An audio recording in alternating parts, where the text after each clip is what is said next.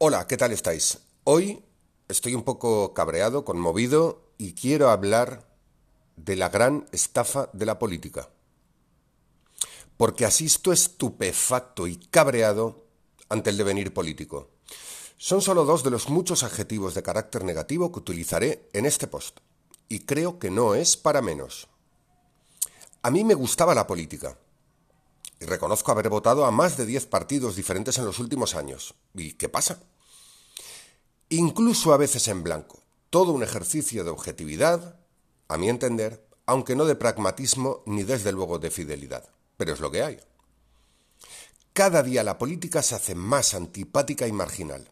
Cada día interesa menos a la gente normal. Y digo normal no por nada, sino porque distingo entre los que viven de la política directa o indirectamente y los que no lo hacemos que somos, por cierto, una gran mayoría. La política no son las personas, sino los partidos. El líder seguro y conductor del devenir de un pueblo ha ido dejando paso al líder según, según el pacto, según las encuestas, según de quién depende, el oportunismo, vamos. Hablamos ahora de los puntos de anclaje de la política, porque yo pensaba que el debate político tenía tres puntos de anclaje. Uno, los hechos, para juzgar sobre ellos y el pasado, el pasado reciente. Básicamente consiste en el beneficio aportado a la sociedad en su conjunto. Esos son los hechos, en mi opinión. En segundo lugar, los compromisos, lo que pretenden hacer en los próximos años, que es aquello por lo que les juzgaremos cuando acabe la legislatura o cuando decidan que termina. Y en tercer lugar, las aspiraciones, el ideal, la visión del partido, esa sociedad utópica, ese camino sin final, que marca diferencias. Entiendo que una mezcla equilibrada de las tres es lo que toca, pero estamos, a mi parecer, muy lejos de eso. Centrarse en los hechos es pragmatismo, centrarse en los compromisos es responsabilidad. Hacerlo sobre las aspiraciones y únicamente o en mayor medida sobre ellas comienza a aparecer, y no soy el único, un auténtico engaño. Y digo un engaño y me planteo si esto significa, en parte, suscribirme a ese planteamiento de los años 80 que hablaba del fin de las ideologías, porque esa aspiración es la de nunca acabar. No estamos para soñar, sino para mejorar. Y si es posible, el mes que viene, cuanto antes. Es una pena, pero es así. ¿Es una renuncia a la utopía? Puede ser, pero creo que es lo necesario, es lo urgente. Ojo, tenemos en España 4 millones de desempleados y cerca de un millón de personas en ERTE. Y esto son datos. Y es en este engaño donde están las emociones, donde entran en juego este tipo de recursos que utiliza el marketing y la estrategia política, donde el juicio ya no es del presente ni del futuro inmediato, donde vamos al pasado lejano y donde vamos al futuro utópico.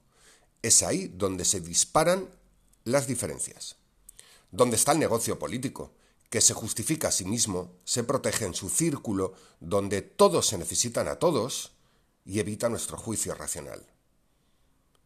El amigo necesita al enemigo y el enemigo necesita a otro enemigo para seguir manteniéndose donde está y justificando la necesidad de que entre todos subvencionemos esta farsa.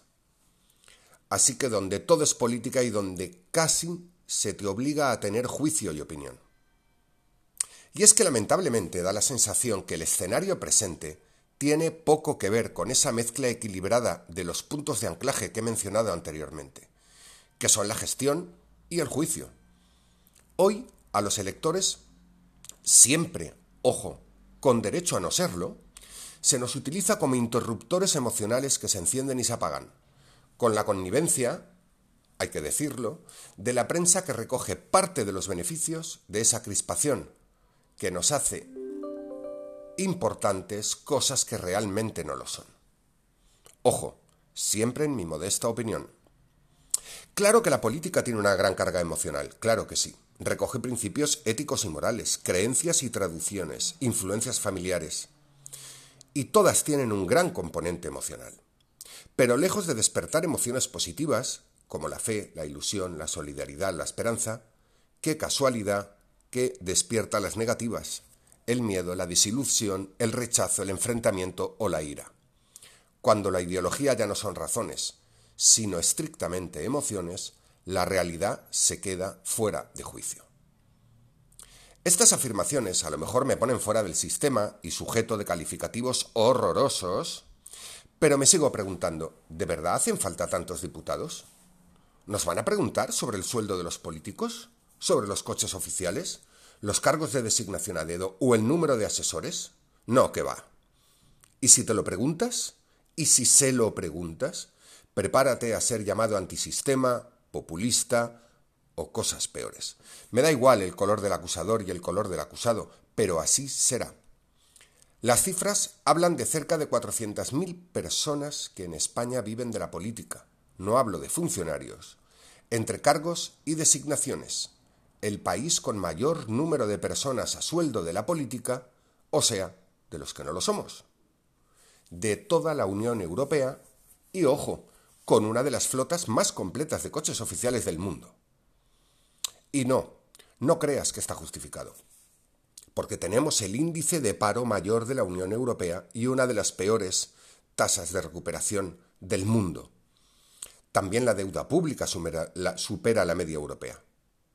¿En serio que no se pone remedio a estas obscenidades? A mí la política me parece una gran estafa. Y ante esto, Mejor que nos hablen de las cosas de hace 80 años o de las utopías de un futuro poco viable o totalmente irreal.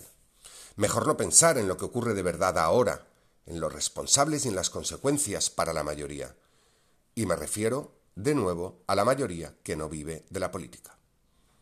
La política en sí misma, hoy por hoy, me parece una gran estafa. La política solo sirve para que los que viven de ella hagan de los que no lo hacemos, hagan que los que no lo hacemos nos enfrentemos entre nosotros y así justificarles. Y mientras, ellos siguen viviendo y nosotros seguimos discutiendo. Ahora llámame de todo, que no acertarás, porque soy un ciudadano absolutamente normal. Sí, se nota que estoy algo cabreado, pero creo que no es para menos.